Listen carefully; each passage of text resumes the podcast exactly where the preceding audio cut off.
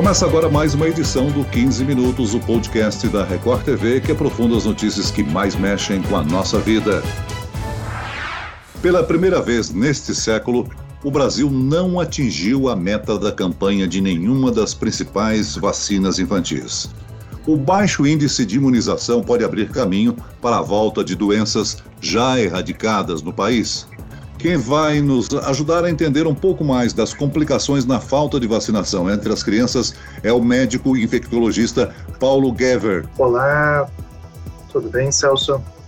É um prazer estar aqui conversando com vocês. E quem nos acompanha nesta entrevista é a repórter que trouxe essa informação no Jornal da Record, lá de Porto Alegre, Luíse Baini. Olá, Luíse. Oi, Celso. Olá, doutor. É um prazer estar aqui de volta no podcast. Olha, essa é uma situação muito séria, mais até do que alguns pais que nós conversamos imaginavam, viu? O índice de vacinação de crianças no Brasil, que já vinha registrando queda nos últimos anos, despencou em 2020. Segundo dados do Programa Nacional de Imunizações, embora a meta anual no país seja vacinar até 95% das crianças com um ano ou menos de vida, esse índice não passou de 61% entre janeiro e julho desse ano, muito abaixo mesmo do que se esperava. Então, já gostaria de conversar com o doutor e perguntar quais são os motivos para que isso esteja acontecendo, porque não é apenas por causa da pandemia do Covid-19, né, doutor? Apesar de que isso também é um fator bastante relevante. Exato, Luiz. É, a diminuição nas coberturas vacinais tem sido observada há vários anos e isso nos, já vinha nos preocupando antes da pandemia. Com a chegada do coronavírus, houve uma série de medidas de distanciamento é, e confinamento das pessoas que acabou é, diminuindo a, o acesso das famílias e das crianças às unidades de saúde. E também, paralelo a isso, um temor do risco de contágio saindo fora dos domicílios.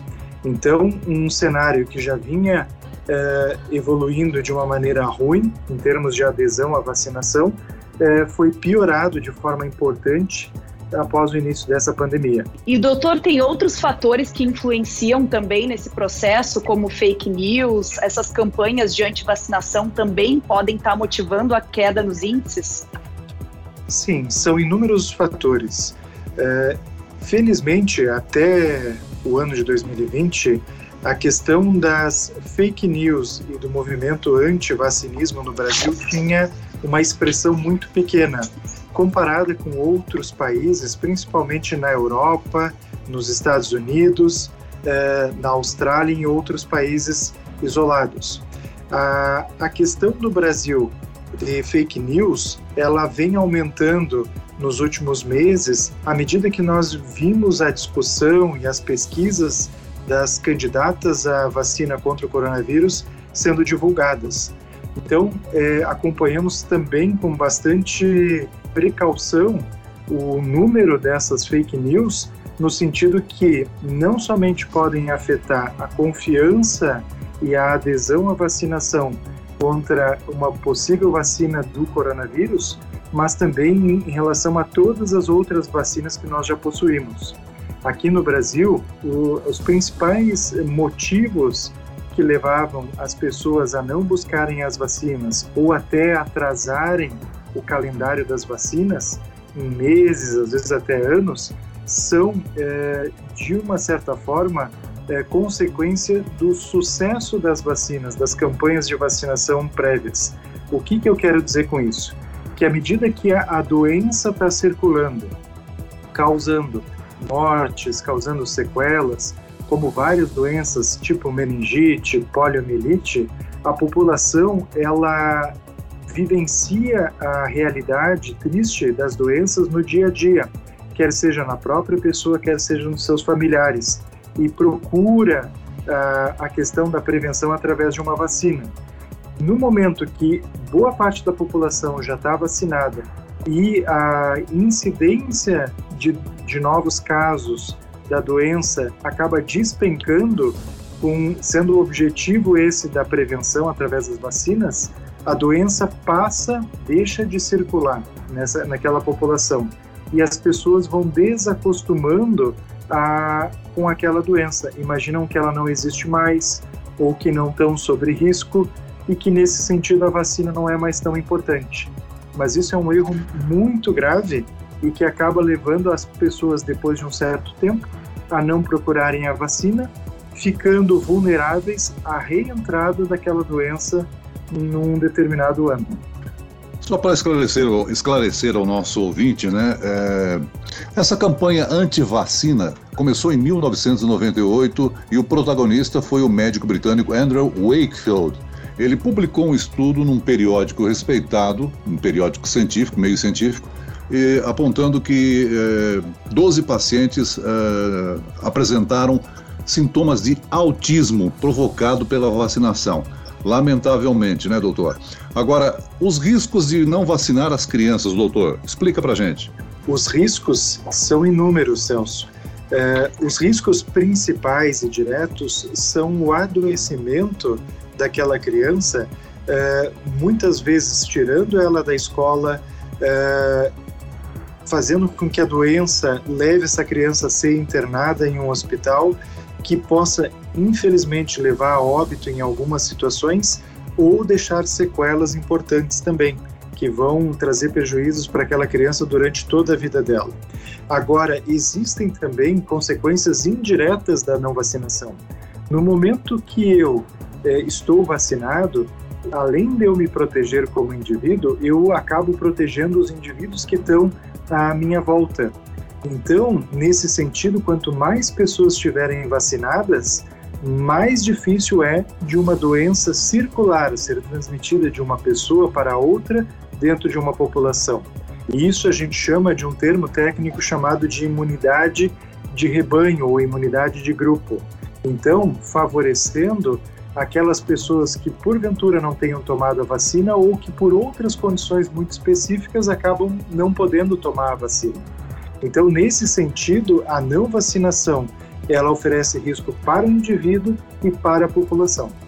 Celso, doutor, essa pesquisa que nós apresentamos no Jornal da Record indicou que a cobertura mais crítica é a da hepatite B, ela despencou de 90% de crianças vacinadas em 2015 para 51% esse ano. É uma doença bastante perigosa, né, doutor? Qual é o risco de se pular essa vacinação? A hepatite B é uma doença causada por um tipo de vírus que ataca principalmente o fígado e que, em casos crônicos, pode evoluir para cirrose e para câncer de fígado. Então, em última instância, a vacina contra a hepatite B é uma vacina que previne o câncer de fígado por este vírus. É, é importante a gente também salientar que o vírus da hepatite B, assim como vários outros, ele se transmite através de relação sexual sem proteção. Então, é, de um certo ponto de vista, também é uma vacina contra uma doença sexualmente transmissível, né? E também essa hepatite B, ela pode se transmitir através de pequenos ferimentos na pele. E aí eu lembro sempre o hábito das mulheres de fazerem a manicure o pedicure sem os cuidados adequados, que pode ocorrer essa transmissão. Assim como antigamente, essa transmissão se dava também através de procedimentos de transfusão, ou de procedimentos dentários e outros há muitas décadas atrás sem os cuidados adequados que hoje a gente tem como padrão. Então, é, a vacinação contra a hepatite B é fundamental, visto que também o tratamento da hepatite B é um tratamento que não tem uma taxa de sucesso adequado e muitos doentes não vão conseguir se curar e vão ter que conviver com a doença de forma crônica. E outra vacina que também merece destaque é a do sarampo, né? Inclusive o Brasil tinha um certificado por ter erradicado a doença, mas no ano passado nós perdemos esse certificado, até porque os números de casos de sarampo estão cada vez mais altos. Para se ter uma ideia, só esse ano foram mais de 7.800 casos confirmados, e esse é um dado bastante preocupante, né, doutor? Com certeza. O sarampo é uma doença que tem uma alta transmissão. É, um indivíduo infectado pode transmitir até para 18 indivíduos não protegidos, vulneráveis, e essa doença ela ataca todas as faixas etárias. Basta o indivíduo estar suscetível, não protegido, ou pela vacinação ou por já ter tido sarampo no passado, como a grande maioria dos idosos aqui do Brasil. Mas eu lembro que essa doença, o sarampo, ela tem uma morbidade, uma mortalidade muito importante na faixa das crianças. O que, que eu quero dizer com isso? Que é uma doença que pode se apresentar de formas graves, levando à internação em hospital, em UTIs, e infelizmente leva a óbito uma pequena parcela dessa população. Então, nesse sentido, é, e falando também dos indivíduos vulneráveis que o sistema de defesa acaba não funcionando adequadamente ou por questão de doença ou tratamento, também tem um impacto muito relevante. E uma doença que é facilmente trans, é, é, prevenível com a vacinação, nós estamos deixando que ela retorne à nossa população. Doutor Paulo, uh, uh, nós tivemos um registro de aumento de casos de sarampo no norte do país. Isso se deve uh, ao fluxo migratório de venezuelanos que estão chegando no Brasil? e que não estariam imunizados para o sarampo? Esse é um fator importante que possibilitou a reentrada do vírus no Brasil. Devido à baixa cobertura eh, vacinal contra o sarampo em vários países no mundo inteiro e na Venezuela, que é o caso em questão, eh, muitos indivíduos eh, fugindo daquele país entraram no nosso e acabaram trazendo o vírus junto consigo. Encontrando aqui uma população que também não estava adequadamente vacinada para a prevenção do sarampo, o vírus ele encontrou um ambiente favorável à sua disseminação. E em relação à questão às viagens internas, aos deslocamentos que hoje em dia podem ser por vários meios de transporte, mas principalmente o avião e o automóvel, é, a gente acaba tendo viajantes de vários locais do Brasil e de fora num curto espaço de tempo. E isso oferece um risco em relação a esses viajantes estarem é, trazendo o vírus disseminando em locais muito distantes de onde eles acabaram se contaminando. Doutor, pensando em algumas soluções e alternativas para aumentar essas taxas de, de vacinação, existe uma lei criada pela Frente Nacional de Imunização e que está tramitando na Câmara dos Deputados em Brasília, que propõe que os pais apresentem a carteirinha de vacinação para matricular os filhos na escola.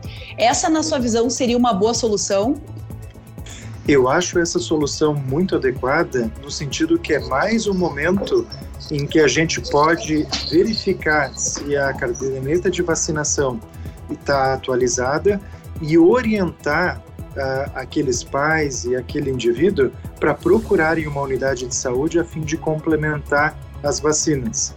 Isso é fundamental, porque muitas vezes esses indivíduos acabam fazendo isso somente durante um atendimento de saúde, quando vão numa unidade, numa UBS ou num hospital ou numa consulta e nós vemos que a população de adolescentes e adultos procuram muito pouco esses serviços de saúde, porque eles geralmente não têm doenças crônicas que estão relacionadas com o avançar aí dos anos e também porque são pessoas que eh, gozam de boa saúde e não acabam não procurando por questões de doenças eh, eh, temporárias, enfim, o serviço de saúde. Então, sim, nas escolas é fundamental que ocorra essa checagem com vistas não só à, à proteção do indivíduo, mas que, sendo um ambiente onde várias crianças e vários adolescentes uh, vão estar tá convivendo muito próximos, a chance de transmissão é maior, que todos estejam adequadamente protegidos.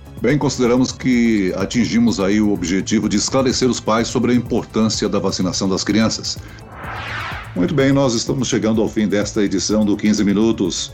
Agradeço a participação do médico infectologista Paulo Gever Filho. Obrigado, doutor. Obrigado, Celso. Obrigado, Luiz. E agradeço também a presença da repórter da Record TV de Porto Alegre, Luiz Baini. Muito obrigada, Celso, doutor Paulo, e até a próxima.